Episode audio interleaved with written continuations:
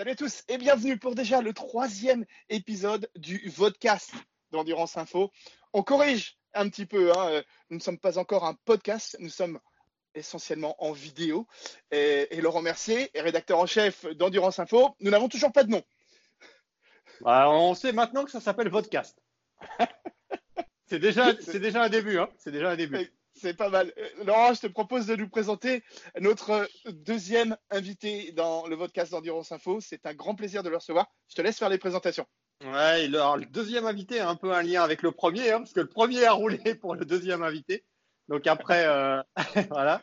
Après euh, Mathieu Vaxillaire, donc on est avec Xavier Combé, hein, qui est le copropriétaire de TDS Racing, hein, qu'on retrouve en championnat du monde d'endurance avec Racing Team Nederland et aussi en European Le Mans Series avec euh, G-Drive Racing qu'on retrouvera aux 24 heures du Mans avec deux voitures. Et donc Xavier qui est, euh, on va dire, confiné l'après-midi à l'atelier, euh, va nous faire un petit peu une, visite des lieux, on va dire, privilégiés. Salut Laurent, salut Fabien, bonjour à tous.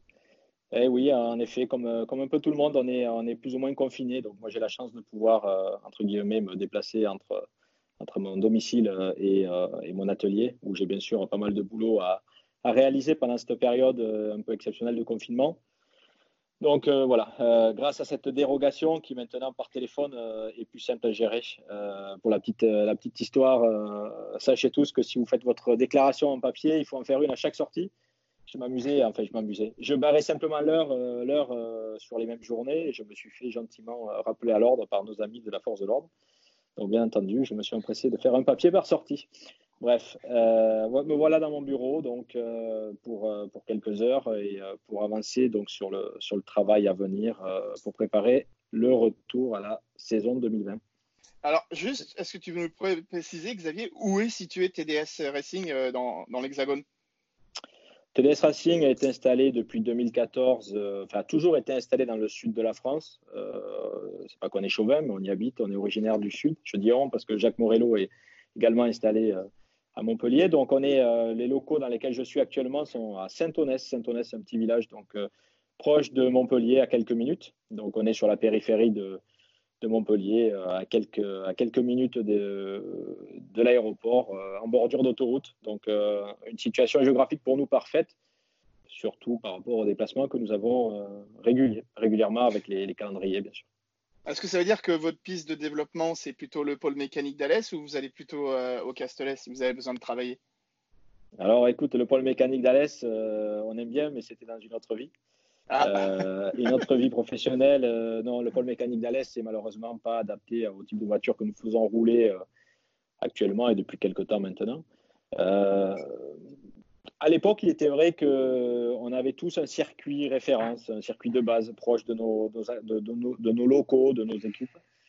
Aujourd'hui, c'est plus le cas. On a, on a, tendance à beaucoup se déplacer, aller chercher vraiment le circuit qui correspond au type d'essai que l'on souhaite faire en vue de préparer donc les événements à venir. Euh, voilà, donc euh, ça peut passer par, euh, par des circuits sinueux, des circuits rapides, mais en tout cas toujours des circuits qui ont le profil de ce qu'on a l'habitude de voir en championnat d'Europe ou en championnat du monde. Donc le plus proche, c'est le circuit du Castellet pour nous. mais si on devait le comparer à celui de Barcelone, on doit être à quelques minutes d'écart entre les deux, une petite demi-heure d'écart entre les deux. Donc on se, déplace facilement sur Barcelone, sur le Castellet, Spa, et donc, donc, en fait, tu vois, on n'est pas, on pas vraiment cantonné à un circuit. et tu as, du travail quand même, malgré, euh, parce que là, je suppose que tu es tout seul à l'atelier, là, donc il y a quand même quelque chose à faire, euh, malgré la période, euh, on va dire, compliquée. Écoute, on respecte, on respecte la, notion de distance avec, avec mon associé. Jacques est le matin à l'entreprise et j'y suis l'après-midi. Comme ça, pas de risque de, de, de Covid-19 entre nous deux. Euh, il y a toujours du travail. Euh, bien entendu, euh, il y a toujours une vie. On reçoit du courrier, il faut le traiter. surtout beaucoup d'administratifs actuellement. Il a fallu, comme toute entreprise française, prendre des décisions par rapport aux ordonnances qui ont été données par le gouvernement. Donc, j'entends par là le travail partiel, la réflexion des reports de crédit avec des échéances payées plus tard. Enfin, tous les mécanismes qui ont été mis en place pour aider les entreprises à passer cette période ultra compliqué et exceptionnel. Donc, euh, on a traité une bonne partie, tout se passe bien. Il en reste d'autres, euh, puisque sur un plan euh, vraiment purement administratif et social, avec la pratique, on se rend compte qu'il y a des, points spécifiques qui évoluent quasiment au quotidien. Donc, il faut être à jour, bien entendu. Donc ça, c'est une bonne partie du travail pour ce qui me concerne. En ce qui concerne les ingénieurs, ils continuent à travailler sur tout le développement, les programmes à venir, puisqu'on en parlera certainement après. Euh, bah, les plannings ont changé. certaines courses vont demander une adaptation, en tout cas dans l'approche. Donc il faut déjà s'y préparer parce que dans notre, dans notre réflexion, on, est conscient que quand ça va repartir, quelqu'un va virtuellement appuyer sur un bouton et là, il va falloir être à, à 120%, pour ne pas parler de 1000%. Et pour autant, on sera passé dans une période, cette zone grise, où, où tout semble s'être arrêté. Donc il faut vraiment faire ce travail de fond pour être euh, prêt à repartir dès que le départ sera donné, euh, pas par Eduardo Freta cette fois-ci, mais par, euh, les gouvernements des différents pays européens. donc voilà, donc il y a du travail sur le plan de l'ingénierie, il y a du travail sur le plan administratif, il y a bien entendu aussi du, travail sur le plan juridique. Il a fallu remanier tous les contrats avec nos clients et partenaires, puisque ben, on a quand même de la chance en ce qui nous concerne dans le sport auto avec le LMS et le WEC euh, et aussi le Mans. La majorité des meetings ont été reportés et pas annulés, donc ce qui nous garantit quand même un maintien d'activité. Donc il a fallu remanier tout ça. Euh, on est encore dessus sur certains points. Et puis, et puis euh, mais bon, là je m'emballe, il faut aussi travailler sur, sur ce que sera demain euh, on se rend bien compte que beaucoup de gens se posent des questions aujourd'hui. Qu'est-ce que, va être, que, vont être les résultats des entreprises à la fin 2020 Que sera l'exercice 2021 De quelle façon euh, le business va repartir Ce sont plein de questions que tout le monde, beaucoup de gens se posent et malheureusement, on n'est pas en mesure d'y répondre aussi clairement que ce qu'on le souhaiterait. Donc, il faut peut-être aussi euh, réfléchir à d'autres, d'autres approches. On connaît très bien notre cœur de métier, qui le restera toujours. On est des passionnés. On est surtout euh, des gens qui aiment euh, relever des challenges, des défis. On aime beaucoup les déplacements aussi, donc ça colle très bien avec notre activité. Mais je crois qu'aujourd'hui, il faut vraiment euh, réajuster notre approche business et, peut-être travailler sur d'autres sujets en vue d'une évolution des marchés et du contexte actuel. Euh, ce que je te propose euh, éventuellement, Xavier, c'est cette partie-là. On en reparlera après. Euh, mais tu parlais de, temps qui s'est arrêté, et je crois que c'est le cas dans votre atelier.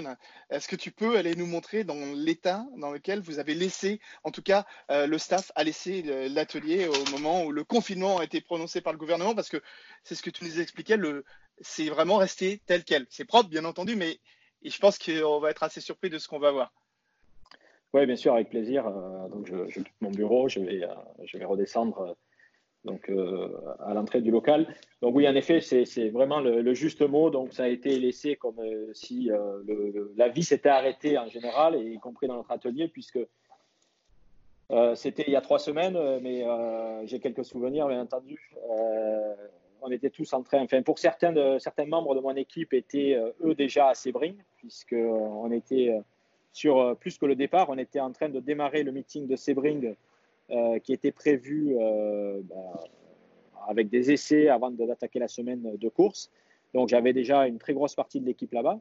Mais j'avais aussi des gens qui travaillaient donc, ici chez TDS Racing pour finir de préparer donc, la LMP3, pour finir de préparer aussi la LMP2 G-Drive, puisqu'on allait avoir normalement un timing assez serré on allait se retrouver à, arriver de Sebring, à charger le matériel pour Barcelone et partir. Donc ça, ça fait partie de notre quotidien quand on est en régime normal.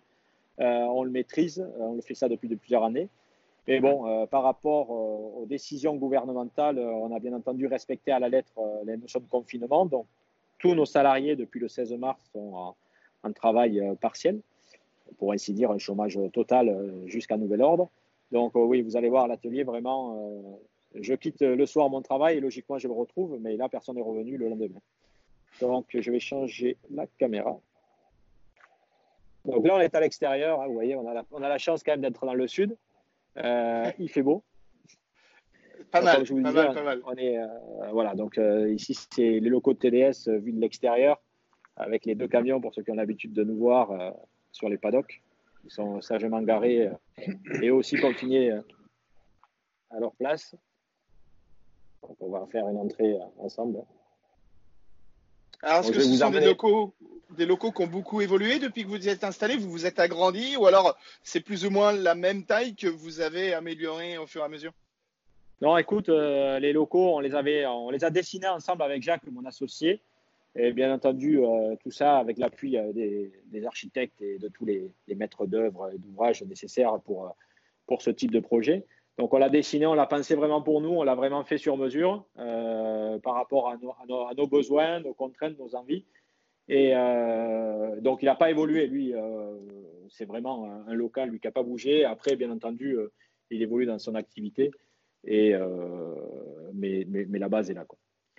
Donc voilà, donc là, on est dans la pièce principale. Donc, je vous dis, on est vraiment dans une. Vous voyez, il y a, il y a des stickers qui sont posés sur un établi, etc., etc. Le gars des stickers était là. Il a dû quitter le lieu parce que lui-même n'était pas d'ici, il est de, de Angers. Donc voilà, le, une première donc euh, la, LMP3, donc euh, Real Team, qui est ici. Ah. Et euh, qui, était, qui était, elle, en, fin de, en fin de stickage et de préparation. Donc, vous la découvrez, c'est une avant-première. Ah bah, génial. Voilà. c'est un bel objet. Eh, Xavier, corrige-moi si je me trompe, mais c'est la première fois où vous allez faire rouler une LMP3 en plus. Ouais, c'est la première saison où on va faire rouler une LMP3, donc on est très heureux de ça. On a fait deux journées d'essai à, à Barcelone avec euh, cette voiture et avec la, la, voiture G-Drive. Donc la voiture G-Drive, elle, qui est dans un autre état d'avancement, vous voyez. Euh, à quelques ah jours d'une course, euh, on, peut, on peut constater qu'une voiture peut être vraiment démontée. Donc souvent, les gens nous demandent ce qu'on fait entre les courses. Ben voilà. Ben voilà.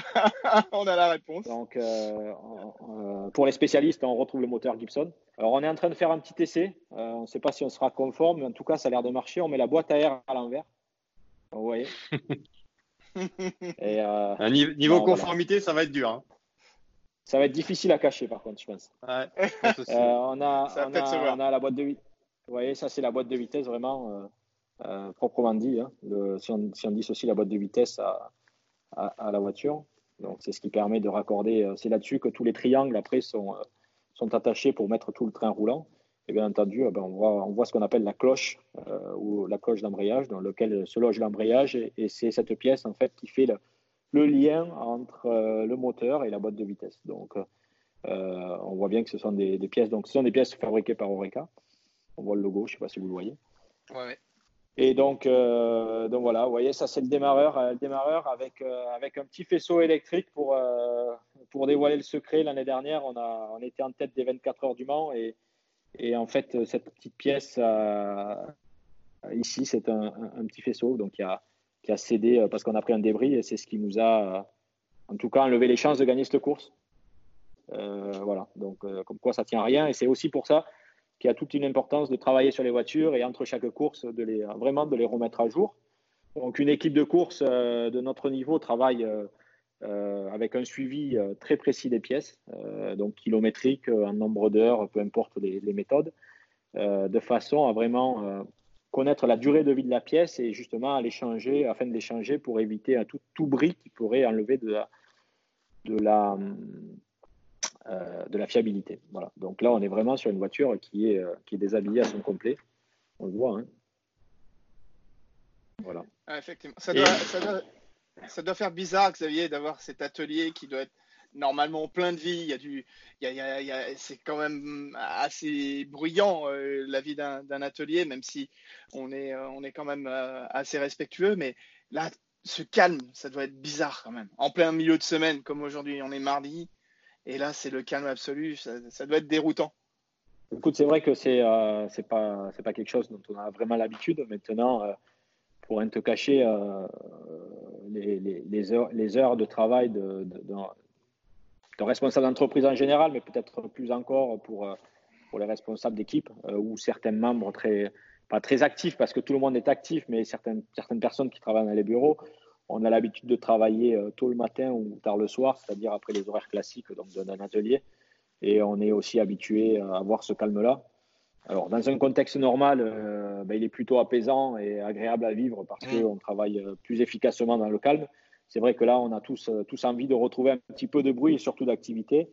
Et voilà, ne serait-ce que ce temps passé avec vous est un, moment agréable parce que ça permet de, revoir des têtes dont on a l'habitude de voir sur, les, sur, les, sur les meetings. Et, voilà, vous nous manquez tous en général. Donc oui, ça nous manque. Et la voiture qui, qui était à Sebring, elle arrive quand, elle? Écoute, la voiture qui était à Sévring, elle a sa place qui est ici, et la voiture est arrivée à Anvers, en Belgique. Euh, donc euh, là, elle est en train de passer, la phase de dédouanement. puisqu'il y a toutes des procédures administratives obligatoires. Hein, elle rentre des États-Unis. Donc les gens de DHL sont en train d'opérer au dédouanement. A priori, elle devrait être disponible, quand je dis elle, c'est aussi tout le matériel qui va avec. Elle devrait être disponible très rapidement, d'ici la fin de la semaine ou début de semaine prochaine. Donc, on est en train d'organiser aussi ce déplacement, euh, qui est habituellement un déplacement très simple. Il suffit de prendre une semi-remorque, envoyer des gars et faire un transfert de matériel d'un conteneur à la semi-remorque. Aujourd'hui, c'est plus compliqué parce qu'il faut être certain que euh, nos véhicules et surtout nos gars vont pouvoir transiter sans difficulté avec tous les contrôles, avec le passage de la frontière, avec le fait que les airs sont ouverts ou fermés. On a entendu parler euh, à la télévision. Euh, trouver un hôtel qui soit prêt à les accueillir, un restaurant qui soit dans l'hôtel, euh, respecter les règles de confinement et les règles sanitaires, bien entendu. Enfin voilà, euh, un travail qui se fait logiquement en, deux heures pour préparer un déplacement de la sorte. Ben là, on y passe deux, trois jours. Mais bon, c'est le charme du truc. Eh, et, Fabien, il y a ton chien qui, qui te demande. Vous l'entendez, désolé.